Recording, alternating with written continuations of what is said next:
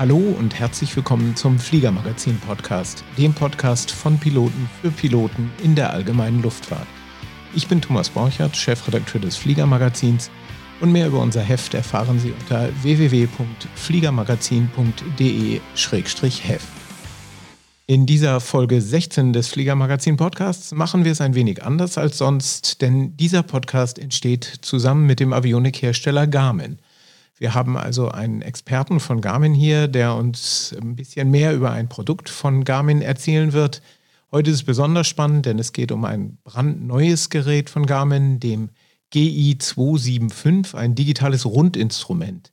Und bei uns im Studio ist Fabian Kienzle von Garmin. Hallo Fabian, schön, dass du da bist. Hallo Thomas, vielen herzlichen Dank für die Einladung und ich freue mich auch, äh, dass ich heute da bin.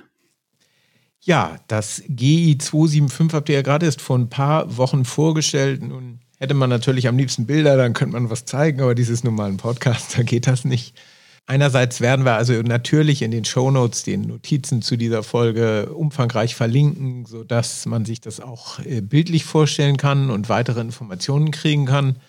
Und zum anderen nehme ich mal an, werdet ihr dieses digitale Rundinstrument auch auf der Aero äh, haben, die ja nun nur noch, weiß ich gar nicht, sechs Wochen oder so weg ist. Ja, gefühlt ist sie morgen, aber ja, du hast recht. Es ist natürlich heute eine ganz besondere Herausforderung, dass wir ähm, ein Produkt ähm, vorstellen möchten, welches sich am besten erklären lässt, wenn man sieht oder wenn man es sogar direkt anfasst. Aber wir nehmen die Herausforderung an ähm, und äh, versuchen das heute in diesem Podcast für unterzubringen, so dass die geneigten Hörer und Hörerinnen des äh, Fliegermagazin Podcasts sich das unterwegs oder wo auch immer sie den Podcast anhören, sich das mal vorstellen können und dann äh, hoffentlich genug Interesse geweckt wird, dass man dann sozusagen auf der Aero oder bei irgendeiner der anderen Gelegenheiten sich ein GI 275 angucken kann. Und nachher verrät uns bestimmt nochmal, welche Standnummer ihr habt und was ihr so rund ums GI 275 geplant habt. Ich kann es auch gleich machen. Also natürlich ähm, im, äh, während der Aero kann man den Garmin-Stand ähm, finden, wie immer in der Halle A6 äh, in der vorderen Reihe. Wir haben mehrere Standnummern, deswegen ist es immer so ein bisschen schwierig zu sagen, welche Standnummer genau. Aber wenn Sie äh, den Weg in die Halle A6 in Friedrichshafen finden, dann können Sie den Garmin-Stand ähm, definitiv nicht verpassen. Und da dann ähm, werden wir das GI 275 an vielen äh, Stellen, an mehreren von diesen äh, Kiosks, an diesen ähm, Cockpit-Mockups letztendlich verbaut haben, so dass auch jeder der Besucher die Gelegenheit hat, äh, selber sich ein Bild davon zu machen und selber da auch ähm, dran, dran zu arbeiten oder da Hand anzulegen. Und zusätzlich werden wir dann auch noch während der ähm, Messe machen wir ja immer diese Seminare. Wir haben hinter unserem Stand, dem Hauptstand, ja unseren Seminarstand und da werden wir dann jeden Tag auch äh, durchweg und nonstop Seminare anbieten. Ich habe das vorher nochmal angeschaut, äh, das ähm, äh, Seminar, wo es das speziell ums G5 und um das GI 275 geht, findet jeden Tag um 12.30 Uhr statt, wird in englischer Sprache stattfinden, aber ansonsten, äh, wer den deutschsprachigen Support sucht, der dann kann dann einfach gerne entweder mich persönlich auf der Aero finden oder äh, einen meiner deutschsprachigen Kollegen ansprechen und sagen ähm, und die Fragen stellen, die man eben dann zu hat. Ja, ich habe es eben schon gesagt, digitales Rundinstrument. Und Rundinstrumente kennt jeder, das ist der Uhrenladen. Davon haben die meisten Leute ziemlich viele kleine runde Instrumente mit, ich glaube, so 80 Millimeter Durchmesser im Cockpit.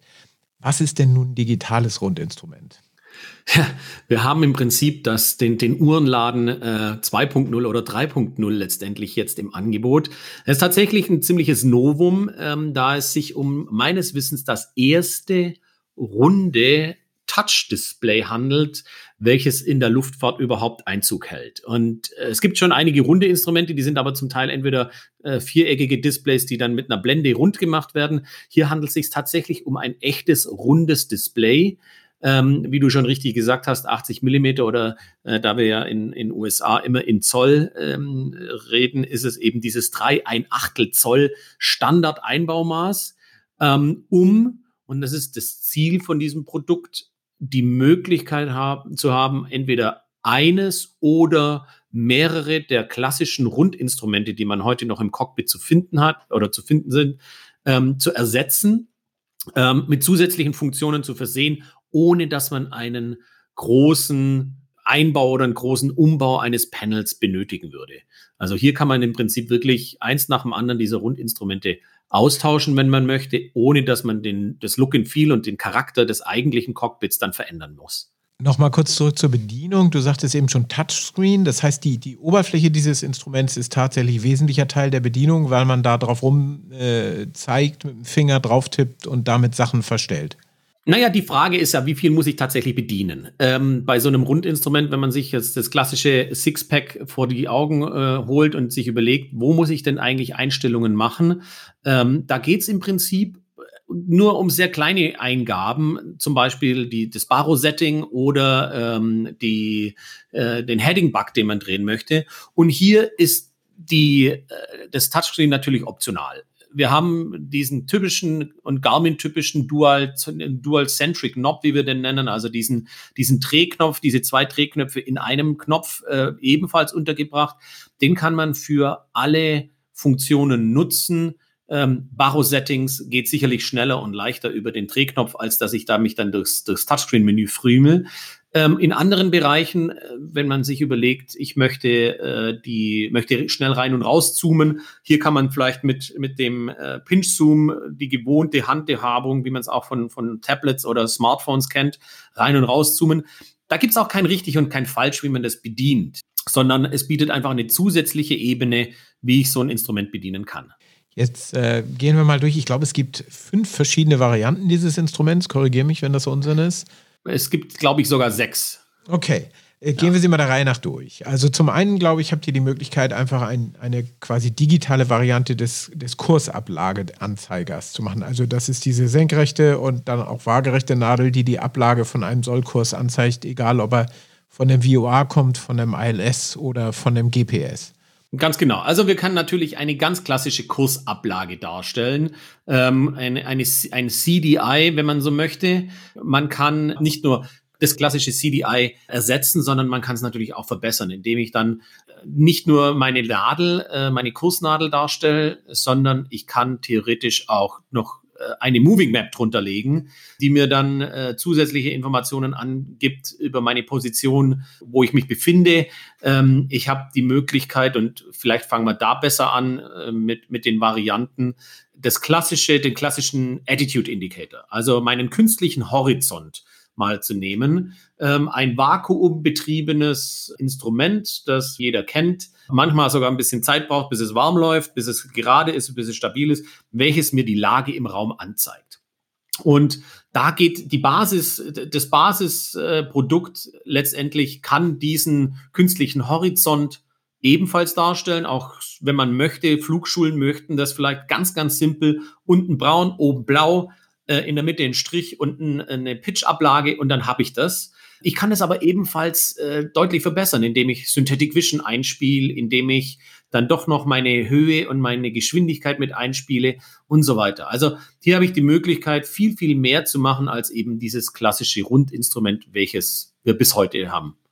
Und da lohnt sich tatsächlich mal ein Blick äh, auf die Bilder, die wir dann in den Show Notes verlinken, denn das ist schon wirklich beeindruckend. Da hat man diese künstliche Landschaftsdarstellung, Synthetic Vision. Ähm, man hat einen Flight Director, wenn das Flugzeug den denn hergibt, also wenn der Autopilot des Flugzeugs den hergibt, sollte man sagen. Äh, links ist die Geschwindigkeit angezeigt, rechts ist äh, die Höhe angezeigt. Äh, man hat da womöglich sogar noch eine Kursablage eingeblendet. Man sieht aber vor allem auf einen Blick die Horizontlinie und eben die Fluglage, wie du ja ganz richtig sagst. Ganz genau. Und es ist sicherlich auch das, was die Kunden hoffentlich schätzen werden. Das Produkt kann alles auf einmal zeigen. Wem das aber zu viel ist, kann natürlich auch mehrere Produkte, also letztendlich das tatsächliche, tatsächliche Sixpack auch sukzessive austauschen, so dass ähm, sich nicht alles auf ein Display konzentrieren muss, sondern dass ich das letztendlich ausbreiten kann über mehrere Displays, die ich dann in meine in mein Sixpack einbauen kann. Jetzt äh, werden da ja auch Geschwindigkeit und äh, Höhe mit angezeigt. Heißt das, ich kann dann auch den Höhenmesser und den Fahrtmesser rausschmeißen? Das wäre möglich. Theoretisch kann ich in der, äh, wir nennen das Three-in-One, das sind dreimal Primary Flight Instruments. Das heißt, ich habe primäre Höhe, primäre Attitude und primäre äh, Geschwindigkeit. Allerdings brauche ich hierzu dann trotzdem immer noch mal ein Standby-Instrumentation. Also man muss immer irgendwo ähm, eine, ein Standby zur Verfügung haben.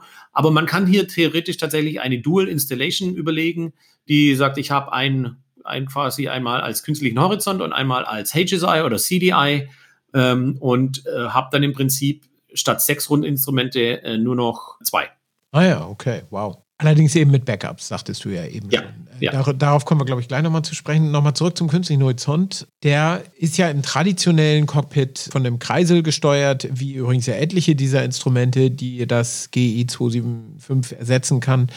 Und das sind äh, in den älteren Varianten mechanische Kreisel, die nicht elektrisch angetrieben werden, sondern von einem Vakuumsystem. All das kann man sich dann mit der Installation von so einem GI 275 schenken. Absolut. Also wie gesagt, wie anfangs ja schon erwähnt, es ist ein voll digitales ähm, Instrument.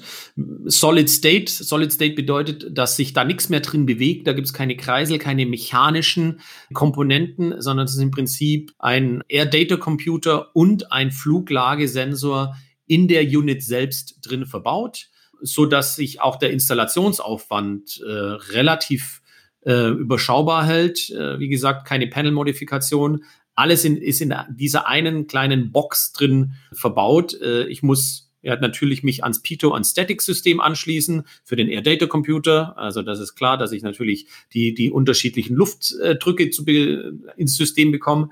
Dann brauche ich ein, idealerweise natürlich eine NAV Source, insofern ein, ein GPS oder ein, ein GTN. Und äh, das war's dann. Und Strom, logischerweise. Muss das GPS von Garmin sein? Ich empfehle es, dass es von Garmin ist.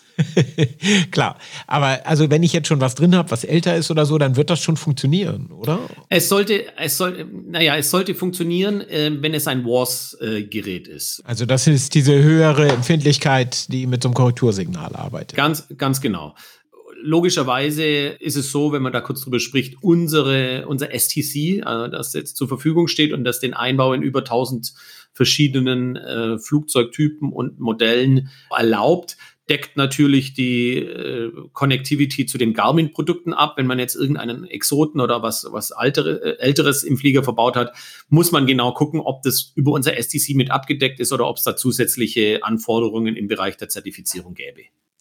Nun werden ja viele Autopiloten gesteuert vom Fluglage-Input des künstlichen Horizonts. Also die brauchen den künstlichen Horizont, um zu wissen, wo oben und unten ist und dann eben auch, wo sie das Flugzeug hinsteuern sollen. Genauso brauchen sie einen Heading-Input, der dann von dem HSI kommt. Ähm, wie kompatibel ist das GE 275 mit dem Autopilot, den man womöglich schon hat? Die Autopiloten-Integration hängt natürlich so ein bisschen vom Autopiloten selber ab, welcher im Flugzeug verbaut ist. Aber ja, ganz grundsätzlich, das GI 275 gibt es in einer Variante, ähm, wo ich äh, auch diese Emulation äh, drin verbaut habe, also was man früher über ein klassisches GAT 43 gemacht hat, ist Teil dieses GI 275 und ermöglicht mir dann ähm, tatsächlich Steuereingaben in den bestehenden Autopiloten zu geben. Äh, und somit kann ich hier ohne Probleme zum Beispiel das klassische KE 256, dieser zu 100.000 verbauten künstlichen Horizont ersetzen.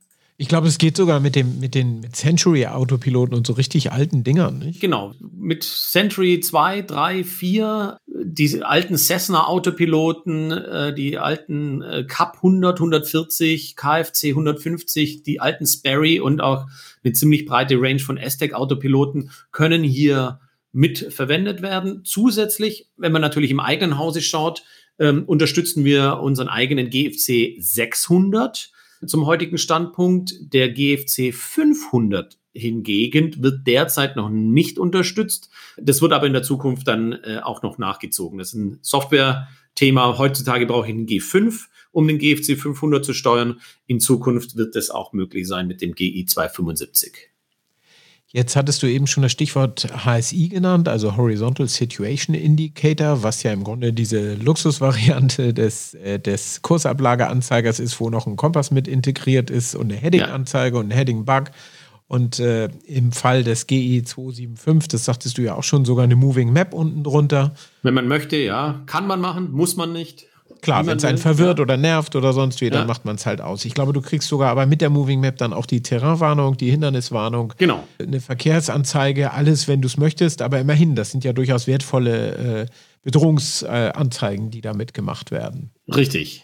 Also, ähm, du hast es im Prinzip schon alles gesagt. HSI in jeder Form, die man gerne haben möchte, oh, so dass es ein richtiges HSI wird, brauche ich natürlich eine zusätzliche Information zum Magnetic Heading. Das heißt, ich muss noch einen zusätzlichen Sensor mit verbauen. Ähm, hier ist es entweder ein, ein, Magnetometer des GMU 44 oder GMU 11, je nachdem, welche, welches Flugzeug oder in welcher, an welcher Anwendungsumgebung das Gerät verbaut wird. Also brauche ich hier sozusagen noch einen, einen äh, Magnetic Input äh, als Zusatzgerät ähm, und logischerweise dann äh, auch hier nochmal den GPS vom Navigator oder ja, ein Input von dem Navigator, äh, um mir dann sozusagen ja auch meinen, meinen Kurs berechnen zu lassen oder anzeigen zu lassen. Aber um es nochmal zu sagen, dadurch, dass das halt das Format der alten Instrumente hat, ist schon mal am Panel-Ausschnitt muss nichts geändert werden. Hinten kommen im Prinzip die gleichen Anschlüsse dran wie vorher bei den alten Instrumenten, abgesehen davon, dass man halt den Vakuumanschluss und damit auch diese sehr anfällige Vakuumpumpe komplett äh, abkoppeln und, und entfernen kann. Insofern hält sich der Einbauaufwand schon in Grenzen, oder? Ja, absolut. Also was auf jeden Fall nicht notwendig ist, ist ein, ein, neues Panel letztendlich. Also die, die Veränderung oder dass ich im Panel irgendwas aussägen oder ausfräsen muss. Hier gibt's wirklich schöne Bilder und wer dann, wer mal Lust hat, kann auch gerne auf garmin.com slash GI275 gehen. Ähm, da kommt man dann direkt auf die Produktwebseite, wo dann auch einige Bilder und Screenshots zu sehen sind, was das Gerät alles kann. Was man wissen muss, das Gerät selber als Hardware ist im Prinzip in drei verschiedenen Varianten zur, stehen zur Verfügung. Einmal als Base Unit. Da äh, habe ich die Möglichkeit, dieses Gerät einfach nur als äh, MFD zu nutzen, als Multifunktionsdisplay. Ähm, wenn ich sage, ich möchte ein zusätzliches Display für eine Moving Map, ich möchte äh, mir äh, eine dedizierte Terrain oder Traffic Anzeige gönnen. Ich möchte gegebenenfalls auch die Engine funktioniert unter und als auf dieser Base Unit, wenn ich sage, ich habe die Funktion Engine Instrumentation, wo wir sicherlich gleich drüber sprechen werden. All diese Dinge ähm, sind in der Base-Variante zur Verfügung. Dann gibt es die Variante, die Hardware-Variante mit einem ähm, AD AHARS, einem Air Data Computer und AHARS, also Attitude and Heading Reference System. Das ist das, was man für einen künstlichen Horizont braucht. Letztlich. Genau, das ist das, was ich für einen Horizont brauche. Und die letzte Variante ist im Prinzip ADA House und Autopilot Integration. Das ist dann, wenn ich damit einen externen Autopiloten ansteuern möchte. Und jetzt, wir hatten eben schon über Backup gesprochen, weil man das Gerät ja auch als Backup-Instrument verwenden kann und es in bestimmten Installationen ja auch braucht, weil man eben eine, Redundanz braucht. Ähm, es gibt die Möglichkeiten, praktisch ein Akku oder eine Batterie, ist das, ich glaube, es ist ein Akku. Also wieder ja. aufladbare Batterie damit einzubauen, da ist Platz im Gehäuse für vorgesehen. Die tut man einfach da rein und dann hält die wie lange dann durch? Also man selber, also der Pilot selber tut die Batterien natürlich nicht. Na klar, die ja. muss ich muss ich bestellen äh, als als äh, als Teil meiner Überlegung, dass das dann eine äh, Variante mit der Batterie ist, die dann einen, äh, eine Laufzeit von 60 Minuten Minimum garantiert und diese Zeitangaben sind natürlich immer im Worst Case, also alles kalt ähm, und hoher Verbrauch auf der Unit. Im Idealfall sind es äh, zwischen 60 und 90 Minuten, aber die 60 Minuten sind garantiert ähm, dass das Gerät dann im Falle eines Falles weiterleuchtet.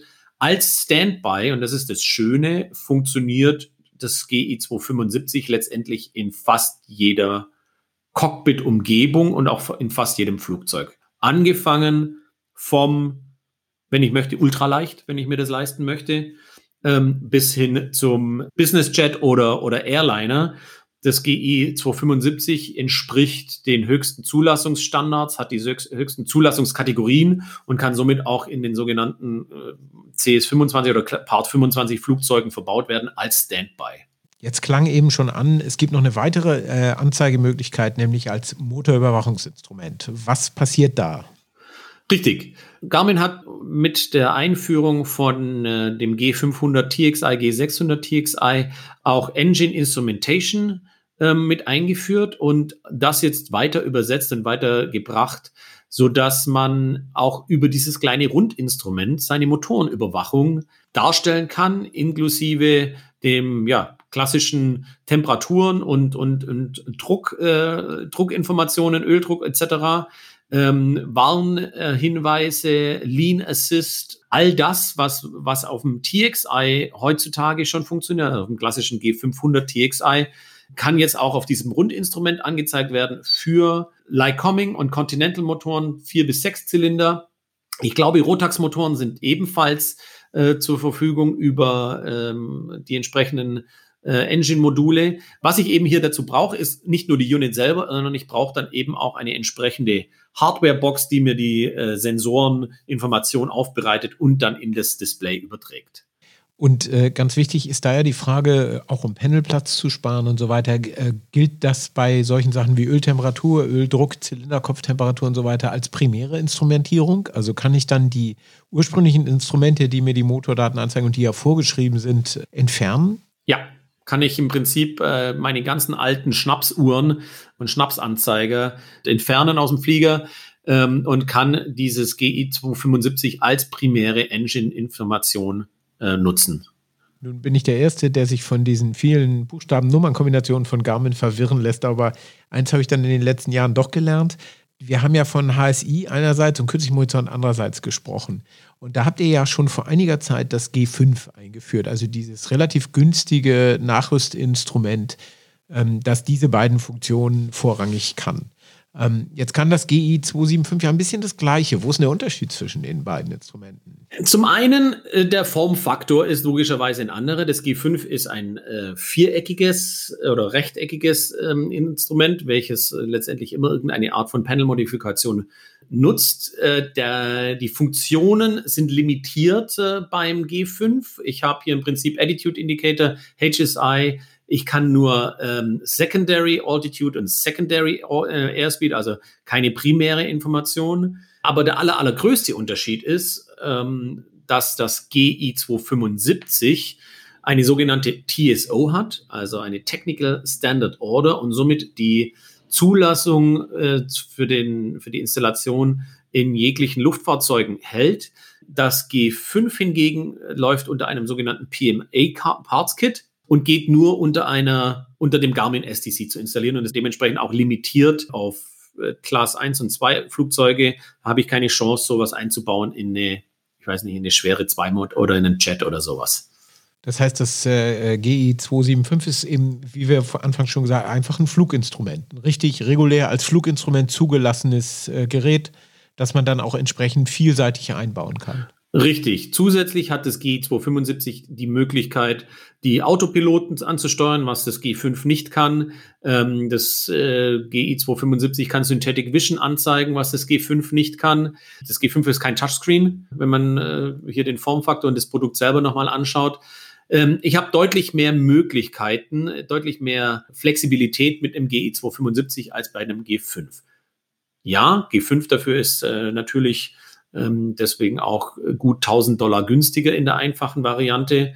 Ähm, der Einstiegspreis vom äh, G5 liegt ungefähr bei 2200 Dollar, während das GI 275 bei 3200 Dollar losgeht. Da denkt man ja im ersten Moment, ja, huch, ich dachte, das sollte billig sein. Aber ich habe dann mal nachgeguckt, was kostet eigentlich ein konventionelles Rundinstrument und habe dann so einen Preis für, ein, für einen Kursablageanzeiger mit richtigen Nadeln und so, so ein konventionelles analoges Ding nachgeguckt. Und da ist man mal lässig bei dreieinhalbtausend Euro. Also das ist überhaupt nicht viel Geld.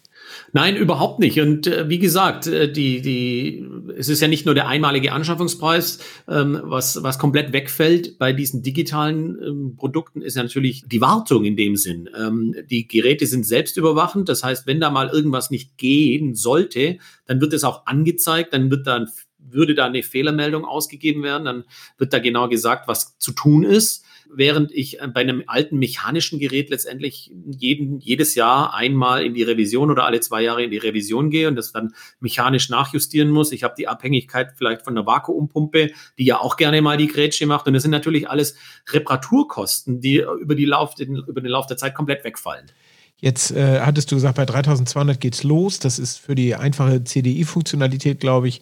Und es geht dann so hoch bis, ich glaube, um die 5000, ne? je nachdem, was man an Funktionalität haben möchte. Es geht sogar noch ein bisschen weiter hoch, äh, geht, glaube ich, hoch bis knapp 10.000, wenn ich dann äh, als ja, äh, das sind dann aber die Anwendungen ähm, im, im Commercial Airline Bereich, ah ja, okay. äh, wo sie ja. unterkommen. Für die allgemeine Luftfahrt geht der Preis los als CDI oder MFD bei 3200 Dollar. Als Attitude Indicator bin ich so ungefähr bei 4000 Dollar. Mit Autopiloten Interface ungefähr 5000 Dollar.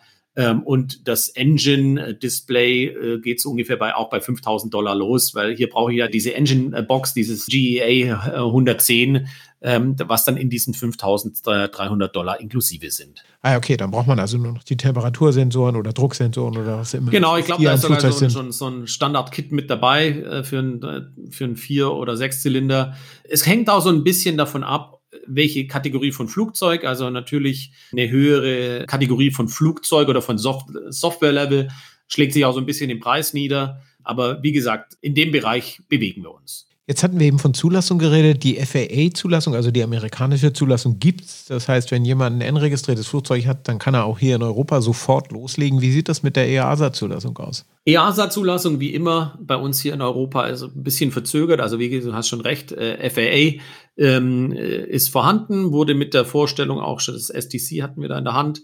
Produkt ist bestellbar und lieferbar und das äh, EASA STC hängt natürlich immer so ein bisschen von der EASA ab, aber wir gehen derzeit davon aus, dass wir im Laufe vom zweiten Quartal 2020 hier auch die Zulassung bekommen. Was wichtig zu wissen ist, ähm, das hatte ich vorher auch bei den Unterschieden noch vergessen zu erwähnen, das GI 275 ist Bluetooth und äh, Wi-Fi fähig. Also hier habe ich auch schon eine Connectivity und diese Connectivity ist immer so ein bisschen was, was äh, bei uns in die Zulassungsbehörden ganz gerne sehr genau betrachtet wird. Deswegen dauert es immer so einen kleinen Moment länger. Und das sind diese, diese Verbindungen, mit denen man drahtlos zum Beispiel die Motordaten aus dem Flugzeug in ein iPad auslesen Richtig. kann oder Flugpläne aus eurer App in das, äh, in das äh, Moving Map System überspielen kann oder Datenbank-Updates machen kann, all solche Tricks. Ganz genau. Wir nennen das ja ähm, unser Connext-Ökosystem. Das heißt, wer eine Garmin Pilot App auf seinem iPad oder auf seinem Tablet-PC nutzt, hat die Möglichkeit, dann während des Fluges auch die Engine-Informationen live aufs iPad zu kriegen. Ich habe die Möglichkeit, äh, meinen Flugplan, meine oder auch Database Synchronization über dieses, äh, über dieses Connext-Ökosystem zu machen. Das Schöne ist, wenn ich jetzt zum Beispiel einen GI 275 habe und noch einen angeschlossenen, äh, hier unsere neuen 2-Inch Navigator, ähm, GPS 175 zum Beispiel, dann werden die Daten hier auch durchsynchronisiert. Also ich muss jetzt nicht beide Geräte separat updaten, sondern auch das geht dann über, über dieses Connect-Ökosystem und die Database Synchronization. Früher hat man ja die Datenbank-Updates immer über so eine Karte gemacht, die man dann da irgendwo reingesteckt hat. Da sehe ich jetzt bei den Geräten äh, keine Möglichkeit für. Gibt es denn das, kann man das nur drahtlos machen? Die klassische ähm, Datenübertragung, wie wir uns tatsächlich früher kennt, über eine ähm, SD-Karte oder Micro-SD-Karte oder ein Datenchip, gibt's in der Form nicht mehr. Aber der geneigte Garmin-Fan und äh, Zuhörer hat vielleicht mitbekommen, dass wir vor circa einem halben Jahr auch ein neues Produkt vorgestellt haben, was zu dem Zeitpunkt vielleicht noch ein bisschen unaufregend war. Das ist unser GSB 15, eigentlich ein USB-Charger. Ein USB-Port, der ähm, bis zu drei Ampere auf zwei Slots anbieten kann, wo man seine drahtlosen Geräte oder seine, seine iPads und, und iPhones laden kann. Aber dieses GSB 15 hat eben auch den Vorteil, dass ich hier einen äh, ein Update-Port bekomme, der es mir ermöglicht, meine Daten auf einen USB-Stick zu laden. Und diesen USB-Stick stecke ich dann einfach ins Panel und darüber kann ich dann klassische Updates für Software und Databases machen.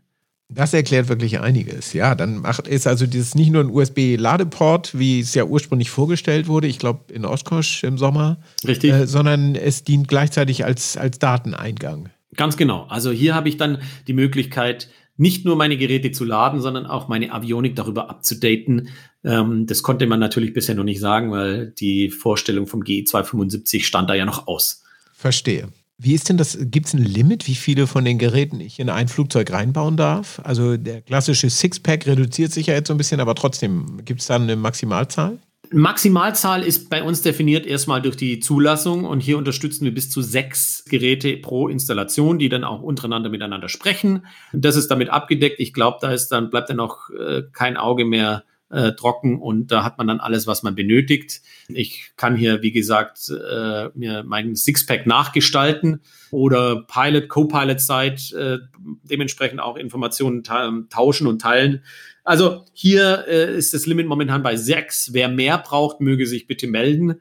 Aber wir können momentan keine Anwendung sehen, wo man mehr als sechs Geräte benötigen würde. Es bleibt also beim Sixpack so oder so. So oder so. Sixpack 3.0, habe ich ja gesagt. Fabian, vielen herzlichen Dank, dass wir das mal so in Ruhe durchsprechen konnten und sehr schön, dass du da warst. Ja, vielen herzlichen Dank, Thomas, dass ich hier die Gelegenheit hatte und die Herausforderung, ein Produkt nur über Worte zu beschreiben. Ich hoffe, dem einen oder anderen Zuhörer ist es ein bisschen ähm, gelungen, uns zu folgen und hat ein bisschen besseres Verständnis über die Möglichkeiten. Ich freue mich natürlich, wenn Sie dann im Nachgang zum einen auf die ganzen Links klicken, die sicherlich an den Podcast geknüpft werden, die Bilder sich angucken, sich gerne auch äh, an ähm, aviationsales.europe at garmin.com wenden, wenn Sie Fragen haben. Da landen Sie dann auch bei mir. Und ansonsten sehen wir uns hoffentlich auf der Aero. Das war der Fliegermagazin-Podcast Folge 16 in Zusammenarbeit mit Garmin. Schön, dass Sie dabei waren. Wir sehen uns auf der Aero. Das Fliegermagazin hat den Stand A5 325.